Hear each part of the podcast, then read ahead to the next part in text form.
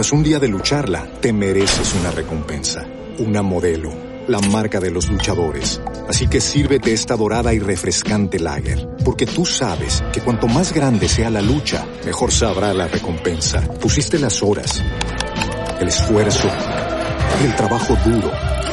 Tú eres un luchador y esta cerveza es para ti. Modelo, la marca de los luchadores. Todo con medida, importada por Crown Imports, Chicago, Illinois. Judy was boring. Hello. Then Judy discovered ChumbaCasino.com. It's my little escape. Now Judy's the life of the party. Oh, baby, Mama's bringing home the bacon. Whoa, take it easy, Judy. The Chumba life is for everybody. So go to ChumbaCasino.com and play over 100 casino style games. Join today and play for free for your chance to redeem some serious prizes.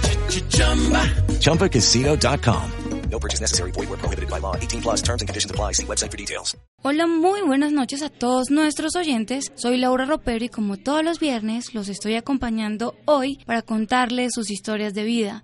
En la noche de hoy también nos acompaña Estefanía Currea. Estefanía, muy buenas noches. Muy buenas noches Laura y muy buenas noches oyentes. Bueno, en la noche de hoy vamos a hablar con María Isabel Rey sobre la historia de vida de su hijo Alejandro Romero, quien fue diagnosticado con sordera profunda cuando tenía nueve meses de nacido.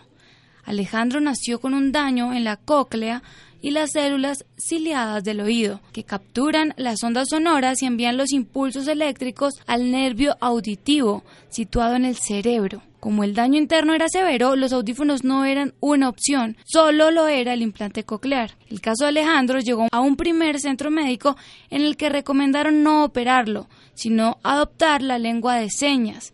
Sin embargo, en un segundo y afortunado intento fue aprobada la cirugía bilateral realizada en el año 2011. Bueno, y para hablar un poco más sobre esta historia nos acompaña María Isabel Rey, quien es voluntaria en la Fundación ECO de Padres a Padres, una red de apoyo para niños y niñas con pérdida de audición y sus familias. Su objetivo es educar sobre las soluciones para tratar la pérdida de audición y acompañar a los candidatos de implante coclear en Buenas noches, eh, Laura, muchas gracias por, por invitarme a ese espacio. Bueno, María Isabel, antes de hablar de todos los procesos por los que ha pasado Alejandro, me gustaría que nos hablara un poco de su embarazo. ¿Cómo fue todo el proceso? Bueno, el embarazo, el embarazo fue un embarazo eh, normal. Eh, Alejandro eh, fue un niño eh, concebido con amor, eh, pues digamos cumplió los, los el tiempo de gestación. Realmente no tuve como ninguna eh, condición así, digamos, determinante o, digamos algún momento crítico en el embarazo. Yo sí pues sí tengo un sistema autoinmune un poco débil, eh, tiendo como a la anemia pero pues en, en, general había estado como haciendo todos los controles pertinentes y, y, y, el embarazo fue un embarazo normal. Sí, de pronto al momento del nacimiento estaba un poco cansada eh, porque pues eh, había, digamos, habíamos eh, pensado, habíamos decidido que fuera un embarazo por parto natural, pero realmente pues el día, el, el niño ya tenía como afán de salir y ese día pues hice mucho ejercicio y no todo un día y pues realmente no dilaté lo suficiente, entonces optamos por la opción de cesárea. Pero digamos el embarazo fue un embarazo normal, yo estuve trabajando eh, todos los días como con mi hijo mayor y realmente en cuanto a ese aspecto sí puedo decir que, que, que fue un embarazo natural y, y, y normal y, y bien llevado afortunadamente. ¿Y quién fue el apoyo más grande en todo este proceso? Bueno, el apoyo más grande, eh, yo creo que definitivamente eh, la familia, eh, pues el papá de Alejo ha sido definitivamente también un, elemento esencial en este en este tema y, y pues al haber eh, como recibido la noticia eh, sobre su sordera, pues eh, casi como al año que nació, después de muchas indagaciones como tú comentabas y, y haber pasado como por ese momento difícil que de alguna manera uno puede llamarlo duelo de alguna forma, ¿sí? Por eso uno, eh, digamos, no solamente se conforma con un primer diagnóstico, eh, sino hace varios diagnósticos. Pues el embarazo fue normal, Alejandro fue un niño eh, que nació muy grande, realmente muy, muy, muy grande, no nos imaginamos que tanto, pero tú lo veías de, de bebé recién nacido, un niño muy saludable, muy saludable que, que respondió, respondió como a todas sus etapas motrices, lo que se espera como de bebé, toda la gestualidad, eh, al, ver a sus papás, eh, a su familia. Mm, pues hicimos como los, los exámenes, digamos lo normal que te revisan en la clínica tan pronto nace el bebé, ¿sí? que esté completo, como la toma de muestra pequeña de sangre en el pie y pues en general todo estaba bien. Mm, tal vez ahí como el tema del tamizaje auditivo no lo tuvimos como muy presente en los primeros días, cuando ya lo fuimos a llevar de nuevo, Alejo estaba muy grande y no era fácil que se durmiera, pero lo vimos como tan saludable que realmente nos olvidamos del tema. Entonces, eh, como te digo, él, él, se, sentó, él levantaba su cabecita, eh, definitivamente respondía visualmente como, a todo lo del ambiente, a todo lo del entorno, los programas de televisión, sonreía, digamos, un, un bebé muy normal en ese momento ya quizás cuando empezó como a, a, tratar de caminar cogito de, de, la cama y a ver televisión, empezamos en un momento dado como a llamarlo por su nombre, porque igual él balbuceó y, y todo eso, y algunas personas decían, no, no se afane porque igual es un niño, se demora más en hablar, pero ya cuando empezamos a llamarlo por su nombre, eh, con el papá, tocábamos la puerta, ya pues vimos que no tenía ninguna respuesta ni con sonidos muy fuertes como la prueba más básica y primitiva que es la de la tapa de la olla, ¿no? Entonces Alejo no respondía y entonces empezamos como como ese camino ya de hacerle los los los eh, exámenes auditivos. Eh, digamos tal vez el pediatra inicial que lo vio pues no no no lo percató.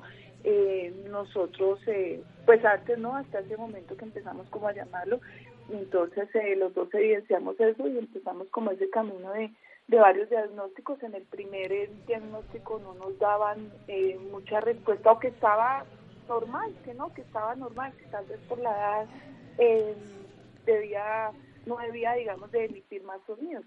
Y pues obviamente como, como los niños eh, son hipersensibles, yo creo que igual más las personas sordas se devuelven potencialmente sensibles, yo creo que él sí respondía, digamos, a cosas a través de lo que sentía en su cuerpo. O sea, si de pronto tú estabas al lado de él y caminas fuerte, pues obviamente él respondía. Entonces, eh, eh, de pronto eso confundió un poco a todo el mundo. Entonces ahí empezamos con ese camino de uno, dos, tres diagnósticos. Eh, incluso fuimos al Instituto de Sordos y pues obviamente todas las decisiones de vida son completamente respetables y pues obviamente nos, nos, nos decían que, el mejor camino para él de pronto era la lengua de señas. Y, pero pues no nos conformamos con eso, tuvimos unos tres, cuatro diagnósticos, en uno de esos eh, llegamos donde un doctor, eh, no recuerdo ahorita el nombre, es una, una eminencia que pues ha enseñado a los, a los mejores otólogos otorrinos del país, él nos decía, eh, mire, mm, eh, ustedes como padres y familia toman la decisión de vida del niño, pero sí sería importante que recuerde cuánto eh, sería de, de, de, esencial para Alejandro que pueda escuchar el mundo como es. La mayoría, eh, eh, la mayoría del mundo es oyente. Obviamente, como decía, pues cada decisión de vida es, es respetable, pero digamos no le quiten que él pueda escuchar un pájaro, que pueda escuchar los animales, que pueda escuchar a sus papás, que pueda escuchar a su familia. Claramente, eh, la lengua de señas es una herramienta muy valiosa para las personas sordas. Es un lenguaje más. Y si en algún momento él ve la necesidad, lo puede aprender sin problema. Y claro que le va a aportar y le va a servir. Pero digamos, eh, eh, no, lo, no, lo, no lo excluyan del mundo de los oyentes. Y de pronto creo que ese fue uno de los conceptos que más nos ayudó como, como a determinar. Y, y aparte de esos cuatro diagnósticos o cinco que pedimos, eh, Tomamos la decisión rápida ya después de que dos o tres confirmaban que su sordera profunda bilateral, como tú decías, nació con las células ciliadas dañadas, por lo cual ninguna ayuda auditiva le iba a dar ninguna respuesta funcional. Entonces, eh, la decisión era el, implante coclear y el apoyo fundamental de siempre ha sido la familia, definitivamente. Y en ese camino, pues obviamente uno empieza a conocer a personas y a comunidades que tienen igual un familiar o un hijo sordo con ayuda auditiva. Entonces eh, ahí uno se da cuenta que, que no está solo, que por momentos se parecería a uno como que, que está invisible, que somos pocos, pero pues con el tiempo, con acompañar al proceso de Alejandro, Eh, definitivamente la población sorda con ayuda auditiva es, es grande y, y, en esa medida es importante como ayudarnos, darse cuenta que, que, que, uno no está solo y que los niños también vean que hay otros como ellos y que indistinto a que los caminos son diferentes para cada persona, hay posibilidades y si uno se compromete puede sacar a su hijo adelante. María Isabel, y por ejemplo, cuando él nació, o sea, en el preciso momento que nació, que le hicieron todo el chequeo y todo esto, ¿los médicos no, no, no le notaron algo raro? No, no, no, no, no, definitivamente no. Yo te puedo decir que él lloró y todo eso, entonces porque, digamos, su, su, su aparato eh, fonatorio, su, su garganta, su forma, eh, su aparato, digamos, interno de producir sonidos, eh, está, está normal, sí, es perfecto. Entonces Alejandro lloró y hizo todo lo que el niño hacía. Entonces, obviamente, creo que en esa partecita, eh, digamos, hay cosas eh, que lo acaban a uno de confundir, porque, pues yo digo, de todas formas, un niño es un ser completamente maravilloso y tiene, pues, una capacidad cerebral gigante entonces creo que, mm, como te digo, creo que las personas sordas o lo que yo veo, conozco, se vuelven eh, completamente hipersensibles y visualmente son demasiado eficientes.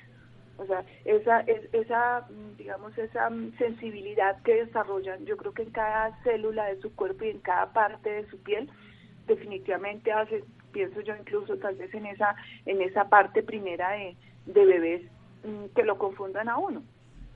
No, no es que, es que él se quedó callado, es que era quietico, es que no respondía a nada, ¿no? Y él, él, como bebé respondió como a todas esas, esas conexiones y, a esos eh, aspectos del entorno. Porque igual, pues como te digo, afortunadamente es un niño que es un niño que ha recibido mucho amor y estábamos como en completa conexión, él estando en mi barriga y tan pronto salió al niño, al mundo, perdón, tenía ahí como, como todo, todo eso cubierto y creo que por eso también los ayuda como a responder. ¿Sus familiares en algún momento pensaron que su comportamiento era extraño?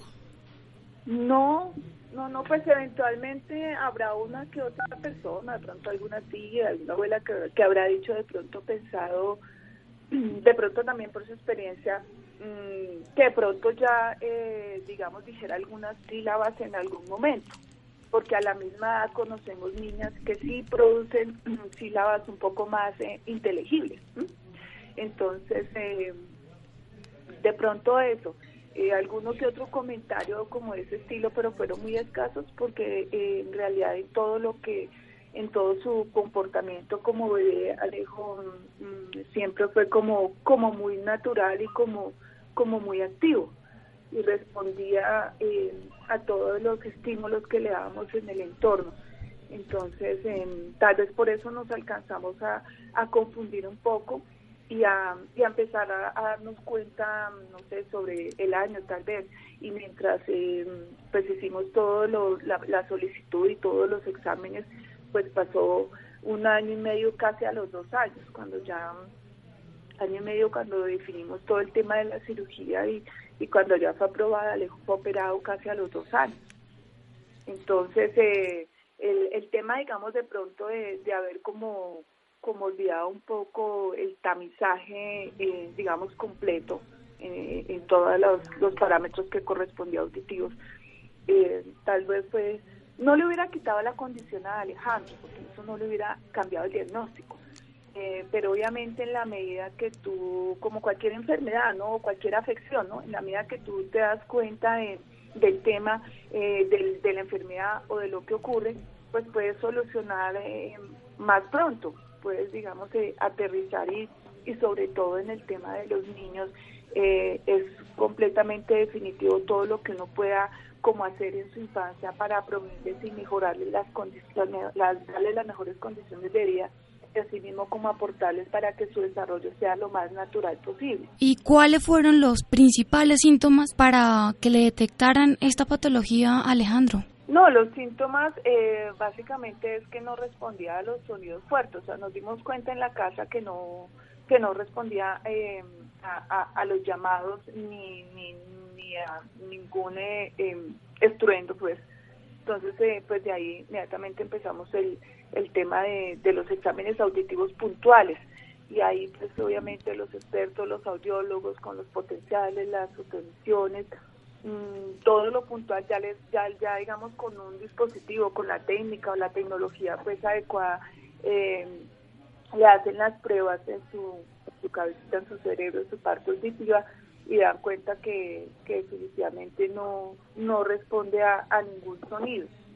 O sea, digamos, eh, él nació con su barrera auditiva eh, dañada o, la, o las células ciliadas, pero digamos toda su, su neuroplasticidad y todo lo que corresponde a, a, a lo de un niño, su entendimiento del mundo, eh, pues gracias a Dios estaba bien. Entonces, eh, básicamente fue un poco como en la demora de haber nosotros percibido que, que no entendía, un, no, no, no percibía los sonidos. Entonces ahí fue como la demora mmm, de nosotros, pero pues el, afortunadamente al, al, podernos evidenciar y dar como todos los, los resultados médicos que nos indicaron, y aunque nos demoramos un poquito, pero pues pudo ser intervenido a los dos años y eso empezó a darle como esa ganancia en el mundo que le correspondió auditivamente junto con el compromiso de la familia y, pues al final que yo me dediqué como, como en ese tema de la primera infancia a él y estar encima y pendiente de su rehabilitación. Cuando, cuando él fue diagnosticado, ¿cómo fue la reacción suya? ¿Cómo fue la reacción de toda la familia cuando le dijeron que Alejandro tenía sordera profunda? Eh, pues obviamente es un momento eh, es un momento bien difícil como te digo aunque pues a veces la palabra no suene tan bonita pero definitivamente es un es un duelo es un duelo eh, obviamente uno como que como que no no quiere como entender no entra como una etapa de negación entonces nos dicen en la primera vez y nos dicen en la segunda y entonces uno interiormente dice, ay señor, pero ¿por qué? ¿Por qué no me ocurrió a mí? ¿Pero por qué a mi hijo? O como ocurre a la mayoría de mujeres en estos temas cuando el niño nace con alguna discapacidad o alguna deficiencia en su cuerpo o en su o en su mente, eh, como a tender a culpabilizarse, fue, fue doloroso, o sea, igual uno lo recuerda y dice que fue doloroso porque es una condición que igual lo acompaña toda la vida, eh, pero como te digo, afortunadamente, eh, pues estuvimos como, como muy unidos con el papá en el entendimiento de, de, de, lo que de lo que estaba ocurriendo, o sea, aunque obviamente no, no en la primera instancia, en la primera instancia fue doloroso, uno como que no cree, entonces por eso te vas a un segundo, tercero, cuarto y quinto diagnóstico, entonces eh, eh, eh, te causa dolor, lloras por dentro y por fuera, eh, pero en la medida digamos que haya como como como esa familia y esas redes al lado digan bueno estamos aquí eh, qué es lo que queremos para para el niño y yo creo que eh, con algunas excepciones podría decir que el 99% de los padres del mundo siempre quieren lo mejor para su hijo. Entonces en esa medida con dolor pero también como pensando en él teniéndolo ahí en nuestros brazos pues tomamos la decisión después de tener toda esa información, de sentarse uno con la tristeza y de cantar el tema, eh, pues acordar con el papá eh, que, que, podíamos eh, darle ese camino que era que, que escuchara el mundo y que escucharlo a él la primera vez decir, ma, pa, eso no tiene precio. Bueno, y como le dije anteriormente, el caso de Alejandro llegó a un primer centro médico en el que recomendaron no operarlo, sino adoptar la lengua en señas. ¿Qué pensó usted y su familia al respecto? Eh, no, ese no fue, ese no fue en el centro médico, fue, eso fue en el instituto de, en eso fue en el instituto de sordos. O sea, nosotros tuvimos más o menos cuatro o cinco, digamos, eh, eh, opiniones, unas técnicas médicas especializadas de, de otorrinociotólogos y también tuvimos una opinión de la comunidad sorda y lengua de señas. En este caso, eh, en este caso pues la opinión de ella la opinión de ellos fue esa que tú dices pero eso fue especialmente eh, o sea fue puntualmente en el instituto de sordos. Eh, pues no eh, uno pues uno está allí y ve que, que igual eh, hay personas que se han desarrollado con la metodología de lengua de señas y que son personas funcionales. Entonces digamos eh, uno lo valida y, es bonito y ver que, hay personas que, pueden, digamos, eh, salir adelante mmm, manejando la lengua de señas, pero como cuando salimos de allá, de allí y veíamos eh, y, y, y, veíamos y estábamos con el niño y, y uno como que confirma eso que ves eh, en cualquier eh, segundo de tu día, ¿sí? Escuchar el semáforo, escuchar eh, a, a, tus amigos, escuchar a tu familia, escuchar una canción. Entonces, digamos, de ninguna manera, digamos, vamos como, como a juzgar, porque, digamos, es como la, la opinión de una comunidad que también funciona bajo bajo estas condiciones y han salido adelante, pero lo que sí, digamos, vemos y nos dábamos cuenta y eso nos ayudó es que la mayoría del mundo, la mayoría, es de los oyentes, ¿sí? Y entonces en esa medida, pues el acceso al mundo es más fácil si tú le das la oportunidad a tu hijo de escuchar. Entonces, eh, eh, eh, definitivamente creo que la mejor inversión que uno puede hacer, digamos, eh, por el futuro incluso de una comunidad, de un país, es invertir en los niños. Y la medida que tú, digamos, le des esa mejor calidad de vida o esa eh, competencia, no en el sentido de ser competitivo y de quitarle al otro, sino de proveerle como esas herramientas que, que están en la mayoría del mundo, pues definitivamente también va a ser un, a, a, a futuro va a ser un retorno de inversión para, para el mismo país un ciudadano que tiene unas herramientas y que puede, digamos, eh, estar a la par con cualquier otro individuo en una empresa. Obviamente entendiendo que todas las personas en condición de discapacidad tienen derechos y la sociedad debemos ayudarles y debemos ayudarles a darle las mejores condiciones posibles, ¿sí?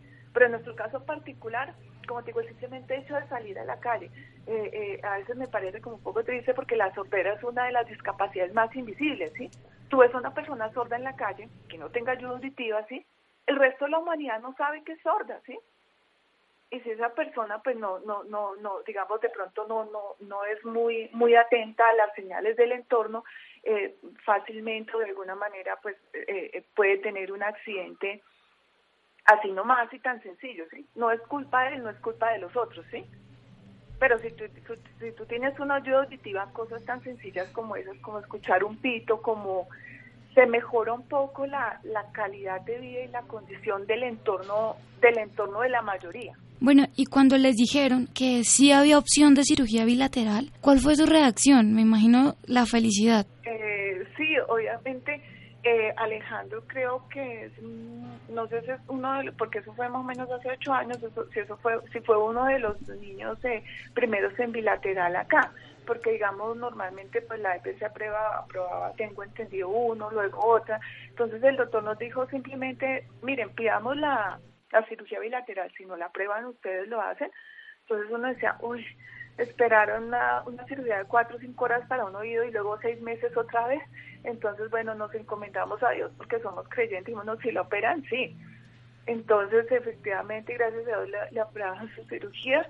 Eh, sí fue pues una gran felicidad, había mucha expectativa, de todas formas mucha expectativa, mucho nerviosismo eh, de parte de los dos, pero igual eh, uno empieza a averiguar y sin querer queriendo como que Dios le va mandando a uno eh, eh, ese, esos esas personas, esos instrumentos como como de amor y apoyo, te estás haciendo un consultorio y te encuentras a, todo todo llegó así como de una manera eh, pues afortunada en ese sentido en que uno se sentía como apoyado. El doctor dijo la operación puede durar seis horas, si se demora más no se pongan nerviosos, pero eso es inevitable. Eh, efectivamente duró más de seis horas, eh, no te imaginas lo que uno siente al pasar todas esas horas, pero, pero hay que confiar, hay que confiar en el, en el equipo médico y uno tiene que confiar como familia en la decisión que tomó. Sí, claro, pero ¿y cómo fue la adaptación de Alejandro con el implante coclear? Eh, pues eh, bueno, el niño pasa por la cirugía de siete horas, eh, como pues eso es una tecnología importante y avanzada. No es que te coloquen el implante y una vez vas a escuchar, ¿no? Y como es en el cerebro del niño, eso necesita, digamos, su, su tiempo de adaptación para que internamente los puntos cierren como cualquier cirugía. Más internamente también te están, eh, eh, pues digamos, implicando todas esas, esas esas eh, partes como tan delicadas que están en el cerebro. Entonces el niño necesita un mes de recuperación para ahí sí al mes eh, hacer la conexión. Entonces exactamente al mes eh, uno vuelve donde el doctor, ya le quitan como su venda de la cabeza y interviene inmediatamente la audióloga que es la persona que encarga de de desarrollarle y de hacerle su programa, porque eso es un programa de computador, o sea, todo lo que tú naturalmente tienes en tu cabeza, que es eh, la escucha de los sonidos, como le llaman ese, el audiograma, que, que parece un banano, ¿no? Entonces, todo eso que, que uno naturalmente tiene en su cabeza lo tienen que hacer a nivel de un programa y ese programa tienen que instalarlo dentro de su dispositivo interno. Eh, como decir, un dentro de su procesador interno para que el niño reconozca todos sus sonidos. Entonces, eh, pasó el mes, eh, lo llevamos allá a su cita y pues con la audióloga se empezaron a hacer, y, y ya se le colocaba el dispositivo externo y se empezaron a hacer en las primeras pruebas de sonido. Entonces, eh, como te decía hace un rato, realmente uno recuerda lo que lo que uno siente es es bien complejo y bien grande. O sea, um, eh, la simple reacción de la a un sonido no emitirlos inicialmente es la atención que la, la, la reacción es la atención que él da al sonido mediante pues no sé unos como decir una especie de pitos o sonidos que hacen ahí agudos de de acuerdo pues a todo el programa que debe tener ahí.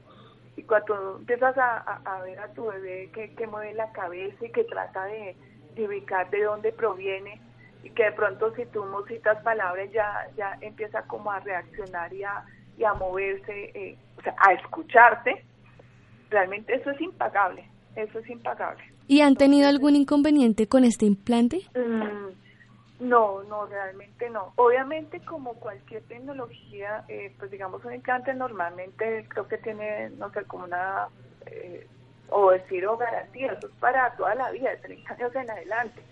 Puede ocurrir como casos de uno entre mil, porque es una prótesis interna, ¿sí? Es una prótesis. Entonces, que el cuerpo, al ser un, pues un, un, un ente vivo, rechazara esa tecnología, como puede ocurrir con cualquier prótesis, eh, pero digamos Alejandro en este caso no, no le ocurrió. Eh, ha tenido una buena adaptación, obviamente como es tecnología, los procesadores tienen su, tienen su, su tiempo de vida útil entre 3 a 5 años, hay que ser muy, pues como padres hay que, digamos, ser muy atentos y muy juiciosos con el cuidado y el mantenimiento, porque es tecnología, el deshumificador, eh, que si el niño suda mucho, hay que ser como muy juiciosos en eso.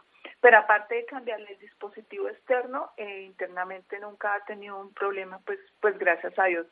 Y hay momentos como todo, no sé, inicialmente la conexión y todo, eh, todo fue pues maravilloso en algún momento de entre los mm, tres y cuatro años, eh, como la programación es bajo unos sonidos particulares que suenan como unos pitos, en algún momento como que se incomodaba, pero todo es trabajo, trabajo en equipo de, de esos audiólogos y de uno como, como padre siempre estar ahí encima.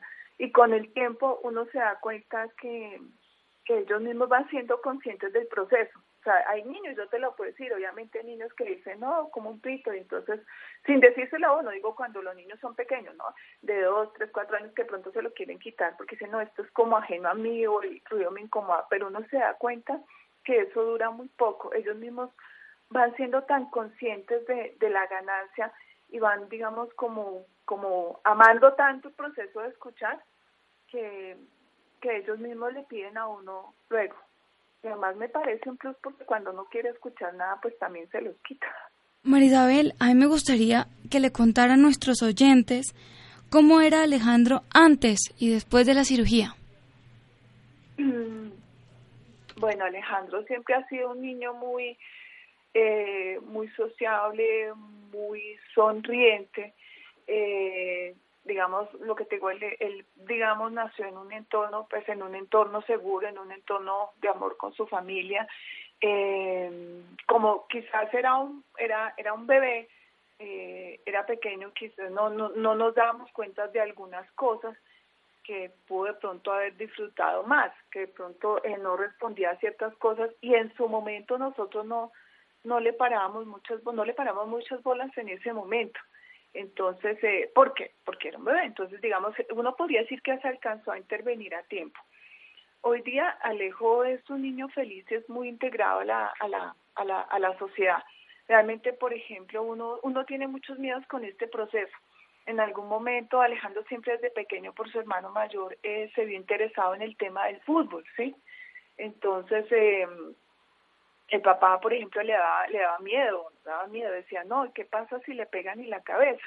Entonces yo le decía, primero creo que la, la, la cabecita es muy, muy fuerte, ¿sí? La cabeza del ser humano es muy fuerte, le dije. ¿Y tú no crees que si nosotros, nosotros no vamos a estar en el jardín ni en el colegio y no estamos ahí, él ya está jugando, o sea, si nosotros no estamos no podemos impedir lo que él haga en el colegio y en esa en esa medida eh, conocí personas eh, conocí un niño también de, de una compañera de, de la red de eco de padres que tiene un niño que patinaba eh, Santiago que patinaba eh, jugaba fútbol. Entonces eh, en esa primera parte que él dio su expresó tanto su deseo su intención de jugar fútbol nos dio un poco de temor eh, pero yo le dije papá convencí le dije mira nosotros no vamos a estar ahí igual Alejo va a jugar y de hecho era así, o sea, como, como un niño loquito de la calle jugando con un balón. Entonces se nos quitó ese miedo y, y lo dejamos que lo hiciera. Y creo que el fútbol es una de las mayores felicidades y sentido de vida para Alejo. O sea, cuando a veces se cansa o de la terapia o de esto, uno debe darle al niño como todas las, tratar de cubrirle todas las dimensiones para que sea un niño como equilibrado.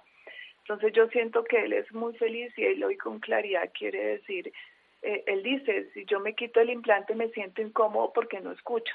Entonces creo que esa es la respuesta que uno necesita como padre y como familia para saber que, que hizo lo correcto. Que Ya. le, que le es- esa, esa, esa posibilidad de estar en el mundo escuchando lo que quiere y lo que no quiere. Y ahora háblenos del Alejandro actual. ¿Cómo ha llevado todo este proceso? el Alejandro actual. Pues está, a ratos está un poco cansado de la terapia, entonces negociamos con él de dos veces, a, una vez a la semana por época, si volvemos, pero digamos, el Alejandro actual tiene, digamos, la conciencia completa de que escuchar es importante y de que sus terapias le ayudan a que desarrolle un lenguaje mejor y una escritura mejor. Y también lo tenemos claro que la terapia no dura toda la vida, pero obviamente como estamos hablando de niño de 10 años de edad, pero de pero pero auditivamente tiene 8 años, entonces la forma en que él se expresa y escribe, aunque es muy buena, aún le falta, o sea, en su discurso escrito y cuando de pronto tiene que pararse frente al salón a exponer un poco, hay recursos lingüísticos que le faltan y eso se tiene que seguir trabajando. Entonces lo importante es que hoy día él es consciente de eso. Entonces él dice, bueno, yo quiero, pero pero pues aparte de eso, es un niño que es muy querido eh, por sus compañeros. Creo que la la, el tema de que haya una persona en condición de discapacidad en una aula de clase es tremendamente importante, no ni siquiera para, no tanto para Leo como más para los otros. El tema de desarrollar sensibilidad eh, con el entorno eh, de las personas oyentes en general ante cualquier discapacidad creo que es un referente importante para, para desarrollar eso. Y en ese sentido pues uno siempre tiene temores cuando el acceso al colegio pero yo creo que en la medida que, uno como familia esté presente que uno indague digamos un profesor no tiene la culpa de no saber eh, o en cualquier otro espacio. Entonces es el deber de la familia informar y digamos proveer o, decir bueno qué necesitan le traigo a la fono para que le explique uno como padre y como familia es el que como encargado de estar ahí detrás y de mover esos equipos interdisciplinarios. Pero pues digamos mmm, gracias como al compromiso a, a, a, las redes de apoyo como eco de padres eh, pues Alejo tiene un buen proceso y es, es un niño feliz es un niño que sigue trabajando para para alcanzar ese equilibrio en su lenguaje oral y escrito pero en general es un niño es un niño querido y es un niño funcional. Bueno, y ya para finalizar me gustaría que le dejara un mensaje a todos nuestros oyentes, en especial a esas personas que tienen hijos con esta misma eh, patología.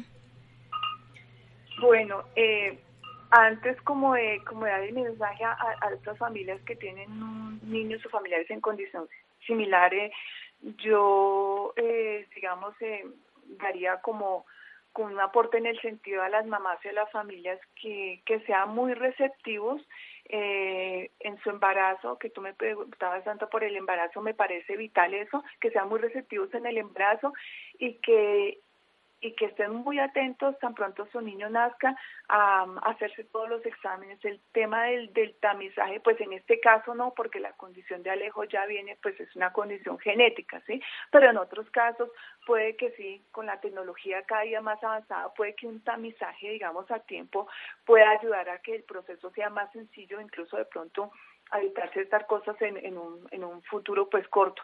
Entonces, como a las mamás y a los papás o a las familias de, de un bebé o de o, alguien que esté en embarazo, el tema de, de, ser muy receptivos a esas señales y a todo lo que lo que el embarazo de y tan pronto nazca el niño, a lo que ese bebé responda, o sea, que se den cuenta que aparte de que esté perfecto de los pies a la cabeza en el último dedo del pie, se den cuenta también a esas a esas, a esas, digamos, expresiones del bebé, porque el bebé está expresando, desde que está en el vientre materno está expresando. Entonces, estar muy atentos a eso y al tamizaje neonatal me parece fundamental.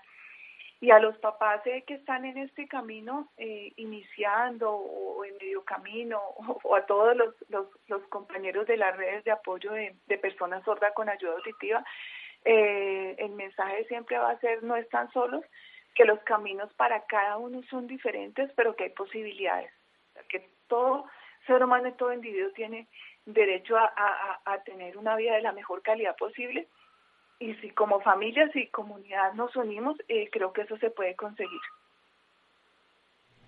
Bueno, qué mensaje tan bonito y, y la verdad sí es muy importante que, que los padres se den cuenta desde, desde que están, o sea, las madres, desde que están embarazadas, sobre estos, sobre estos problemas. Bueno, María Isabel Rey, muchísimas gracias por acompañarnos esta noche a Sanamente Caracol Radio y por compartir la historia de vida de su hijo. Ha sido un gusto, muchas gracias y muy amable. Que estén bien. Tras un día de lucharla, te mereces una recompensa, una modelo la marca de los luchadores. Así que sírvete esta dorada y refrescante lager, porque tú sabes que cuanto más grande sea la lucha, mejor sabrá la recompensa. Pusiste las horas, el esfuerzo, el trabajo duro. Tú eres un luchador y esta cerveza es para ti. Modelo, la marca de los luchadores. Todo con medida, importada por Crown Imports, Chicago, Illinois. It is Ryan here and I have a question for you. What do you do when you win? Like, are you a fist pumper, a woohooer, a hand clapper, a high fiver? I kind of like the high five, but if you want to hone in on those winning moves, check out Chumba Casino. At ChumbaCasino.com, choose from hundreds of social casino style games for your chance to redeem serious cash prizes. There are new game releases weekly, plus free daily bonuses. So don't wait. Start having the most fun ever at ChumbaCasino.com. No purchase necessary. BGW. Void were prohibited by law. See terms and conditions. 18 plus.